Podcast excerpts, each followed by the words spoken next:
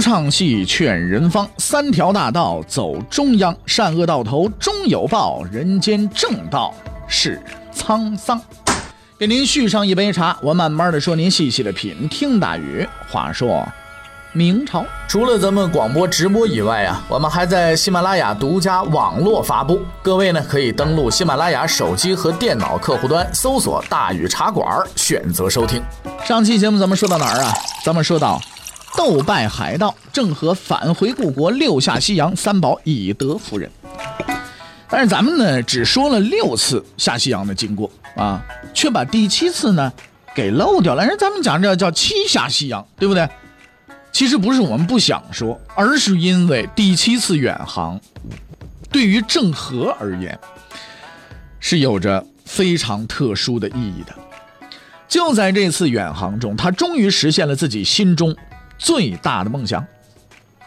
之前的六次航程对于郑和来说啊，固然他是难忘的，可是他始终没能完成自己一生的夙愿，就是朝圣，想到圣城麦家去。这也成了在他心头呢萦绕不去的牵挂，但是他相信，只要继续下西洋的航程，总是有机会的。可是，一个不幸的消息呢，沉重的打击了他。永乐二十二年，最支持他航海活动的朱棣去世了，大家忙着争权夺位，谁也没心思去理睬这个已经年近花甲、头发斑白的老人和他那似乎不切实际的航海壮举了。郑和被冷落了，他突然之间。就变成了一个无人理会、没有任何用处的人了。等待他的可能只有退休养老这一条路了。哎呀，郑和这时候心得慌，幼年的梦想还是没能实现呐。永乐皇帝已经去世了，远航估计到这儿也就算是结束了呀。但是上天终究没有再次打击这位历经历坎坷的老者，他给了郑和实现梦想的机会。宣德五年，公元一四三零年，宣德皇帝朱瞻基突然让人去寻郑和，并且亲自召见了他，告诉他立刻组织远航，再下西洋。此时距离第六次下西洋已经过去了七年的时间了，很多准备工作都得重新做起，工作十分的艰巨。但是郑和十分的兴奋，他认为新皇帝会继续永乐大帝的遗志。不断继续下西洋的航程，可是事实证明呢，郑和实在是太过于天真了。对于朱瞻基而言，这次远航，那是有着自己的目的的，只不过是权宜之计而已，并非一系列航海活动的开始。恰恰相反，这次是结束。朱瞻基为什么要重启航海行动呢？咱们引用他诏书上的一段，大伙儿一听就清楚了。诏书上怎么说呀？诏书上说：“朕知此太祖高皇帝、太宗文皇帝、仁宗昭皇帝大统，君临万邦，体祖宗之至人，普及宁于数类，以大赦天下，纪元宣德，咸于威信，而诸藩国。”远外海外，未有闻之，则特遣太监郑和、王景洪等奔诏往谕，其各尽天敬顺天道，福其人民，以共享太平之福。听明白了吧？这位新科皇帝啊，在收拾掉自己的叔叔之后，经过几年时间稳固了皇位，终于也动起了君临万邦的念头了。但是问题在于，这个万邦很远呐，不通公路啊！你要让人家来朝贡，你得先告诉人家呀。想来想去，只能再次启用郑和了。目的也很明确，告诉所有人：皇帝轮流坐，现在到我朱瞻基了。反正不管朱瞻基的目的何在，这个时候的郑和是幸福的，他终于从众人的冷落当中走了出来，有机会去实现自己儿时的梦想了。作为皇帝的臣子，郑和的第一任务就是完成国家交给他的重任，而他那强烈的愿望只能埋藏在心底。从几岁的顽童到年近花甲的老者，他一直在等待。现在，是时候了。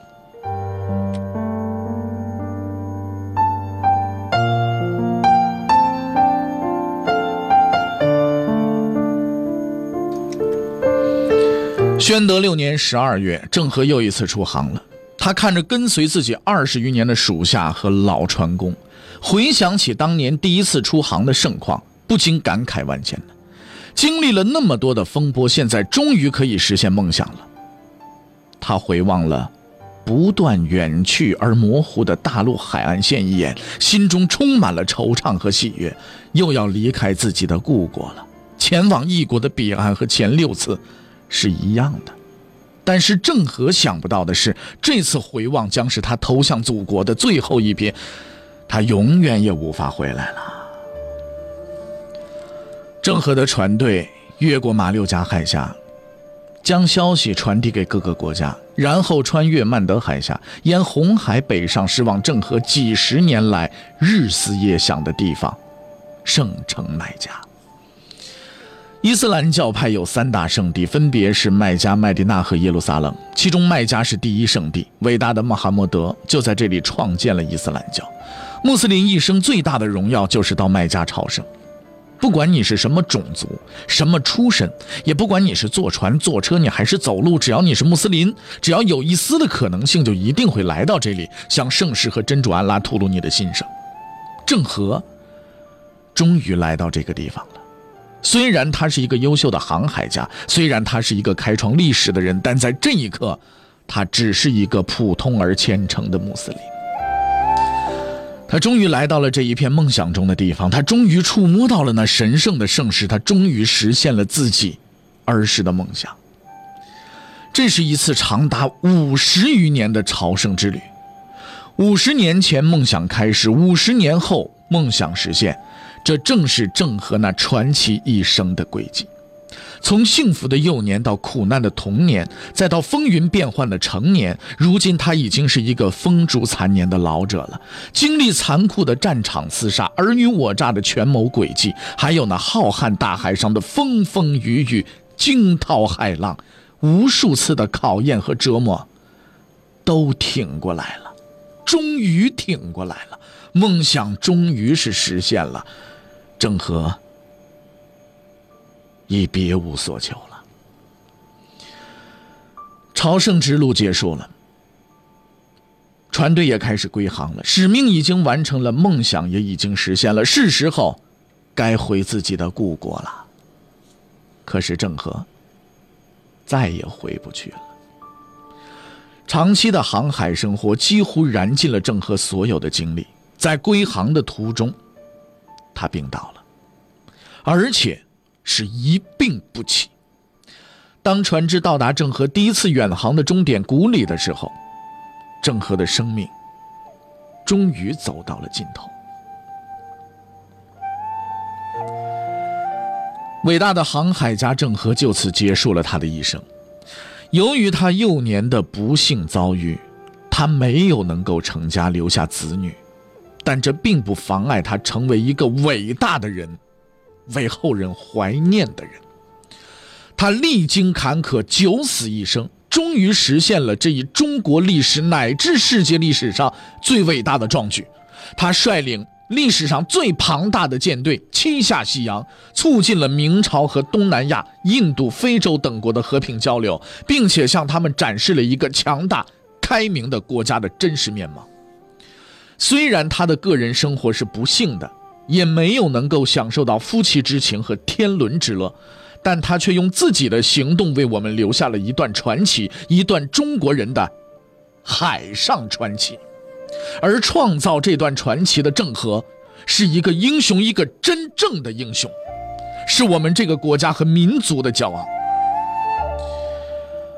古里，成为了郑和最后到达的地方。似乎是一种天意。二十多年前，郑和第一次抵达这里，意气风发之余，立下了“克氏于兹，永昭万世”的豪言壮语。二十年后，他心满意足的在这里结束了自己传奇的一生。郑和啊，再看一眼神秘而深邃的大海吧，那里，才是你真正的归宿。你永远都属于海洋。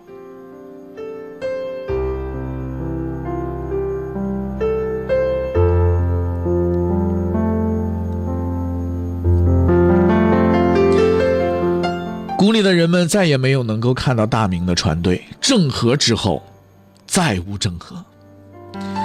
六十多年之后一支由四艘船只组成的船队又来到了谷里这支船队的率领者叫达伽马。这些葡萄牙人上岸之后的第一件事，就是四处的寻找所谓的财宝、黄金和香料。当他们得知这里盛产香料和丝绸的时候，欣喜若狂。这下真的要发大财了。找到这个可以发大财的地方之后，达伽马十分得意，便在卡里卡特树立了一根标柱。用他自己的话说，这根标柱象征着葡萄牙的主权。在别人生长了千千万万年的土地上树立自己的主权，这是什么逻辑？其实也不用奇怪，这位达伽马在他的这次航行的所到之地都竖了类似的标注，用这种乱搭乱建的方式去树立他所谓的主权，这就是西方殖民者的逻辑。然而，这位挂着冒险家头衔的殖民者永远也不会知道，早在六十多年前，有一个叫郑和的中国人，率领着大明帝国的庞大舰队来到过这里，并且树立了一座丰碑。一座代表和平和友好的丰碑。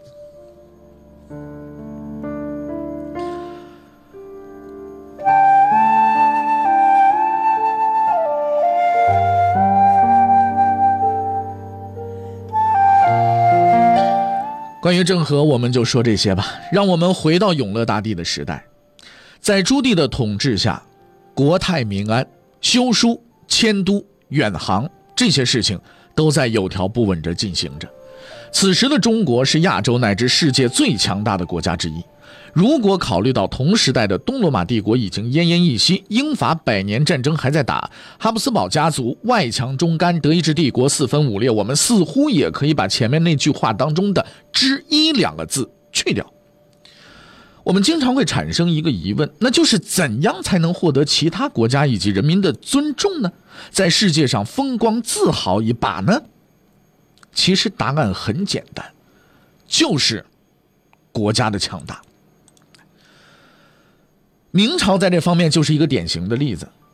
自元朝中期国力衰微之后啊，呃，原先的那些个威风凛凛、横跨欧亚的这个蒙古帝国呢，呃，就已经成了空架子了。元朝皇帝已经成了名义上的统治者了，很多国家也不再来朝贡了，甚至已经断绝了联系了。生了病的老虎非但不是老虎，有的时候甚至连猫都不如。而自从朱元璋接手这烂摊子之后呢，励精图治，努力生产啊，国力逐渐的开始恢复。而等到朱棣继位的时候，大明帝国更是扶摇直上，威名远播。于是那些已经失踪很久的各国使臣们就又纷纷的出现了。进贡的进贡，朝拜的朝拜，啊！不过你可千万别把这些表面上的礼仪当真啊！你要知道，他们进贡朝拜之后可是有回报的，这是一种贸易形式，就是所谓的什么，呃，锦旗了、沙罗了、金银了、细软了之类的这些物品呢，要赐之。如果说国家不强盛，你没有钱，你看他还来不来拜你呢？啊，你没有钱，你全都硬也行，是不是？之前咱们曾经说过，洪武年间，朝鲜成了明朝的属国。自此以后，朝鲜国凡册立太子、国王登基，必先告知明朝皇帝，并获得皇帝的许可和正式册封，方可生效。永乐元年，新任国王李方远即派遣使臣到中国朝贡，此惯例之后二百余年一直未变。而郑和下西洋之后啊，许多东南亚国家也纷纷前来朝贡。不过，其中某些国家的朝贡方式呢，十分的特别。怎么特别呢？按说这个朝贡嘛，对吧？你来来做买卖来了，来送点东西来，就好像刘姥姥进大观园似的，是不是？送东西来，送完之后带着好东西走。你派个大臣说说说你是个使者，再带一些随从来，不就完了吗？但是有些国家那个使臣啊，那不叫使臣了，应该叫使国王，哈哈，就是他们的国王。据统计呢，仅在永乐年间，与郑和下西洋有关的东南亚及非洲国家使者来华，一共是三百来回，平均每年十来回，可以说是盛况空前了吧？啊，而什么文莱呀、什么马六加呀、苏禄啊、古莫拉朗啊等等这些地方呢，每次来中国的使团都是国王带队的。那个国王带队呢？你像现在，当然了，咱们说的这外交礼仪嘛，来这个正式访问也最多也就是个五天七天，最多也就这么长时间了，对不对？哎，这不像说咱们今天国家元首访问，待个两三天有人就走了。这些个国王来了，那得住上一俩月啊，吃香的喝辣的，带着几百个使团成员，吃好了喝好了玩好了，完了再走。与其说是使团，似乎更类似于观光旅游团，哈。让人吃惊的还在后边。在这一系列过程当中啊，居然有多达三位国王在率团访问期间在中国就病逝了。更让人难以置信的是呢，他们病逝了就病逝，那就把遗体抬回去不？遗嘱里边说了，我死我都不走了，我就要葬在中华大地上。而明朝政府呢，也尊重了他们的选择，按照亲王的礼仪厚葬了他们。贵为一国之君，死后不愿回故土，宁愿埋葬于异国他乡之中国，可见当年大明之吸引力。此外呢，当时的琉球群岛三国中山、山南和山北也纷纷的派遣使臣来到中国朝贡啊。其中中山是最强的，也是最先来的；山南、山北呢也都十分积极啊。不但定期朝贡，还派遣许多官方子弟啊，呃，到中国来呢学习先进文化知识。当然了，亚洲的另外一个国家的朝贡呢，也是值得一说的啊。这个国家呢，就是近现代呀，和中国打过许多交道的啊，日本。在当时无数的朝贡使团当中啊，也有日本的身影啊。永乐元年呢，日本的实际统治者元道义啊，派遣使臣呢到中国朝贡。当时朝贡国家很多，大多呢也都相安无事，哎，平安无事来朝贡完了就走了，就这么简单。可是偏偏日本的朝贡团呢，哎，他就出问题。什么问题呢？原来当时明朝政府啊是允许外国使臣携带兵器的，但是这些日本朝贡团呢，跟其他的不一样。他们不但自己配刀，而且还带了大量的兵器入境。在完成外交使命之后，递交国书啊，你是交换这些个贡这个贡品呐之类的之后呢，他们竟然私自将带来的大批武士刀呢，在市场上进行公开出售，顺便赚点小外快啊。估计呢，也是因为他们确实没什么东西可卖，是吧？按照今年海关和工商局的讲法，这种行为是携带超过合理自用范围的违禁品，并在没有经营许可证的情况下擅自出售。应予处罚，是吧？大臣李志刚就建议将违禁者抓起来关两天，教训教训他们。那在这个问题上，朱棣显示了比较开明的态度。他认为，你看，人家远道来的嘛，是吧？跨了那么远的海，冒着这个掉海里，哈，喂海海海王八的危险，是吧？这么远来一趟不容易嘛，就批准他们公开在市场上出售兵器啊。可能有朋友已经注意到了，我们在文中啊。之前我们在描述的时候，并没有说什么啊，日本天王啊，这个天皇，日本国王没说这个，而是用了一个词叫日本的实际统治者。因为之后我们还要和这个叫日本的国家呢打很多的交道啊，我们在讲述的过程当中还会有他很多的事情，所以这里呢就先解释一下这样称呼的原因啊。那么接下来我们就会暂时离开明朝，进入日本这个时间段的历史啊。那么这一段时间，日本都发生了什么？为什么我们讲叫实际统治者呢？欲知后事如何，且听下回分解。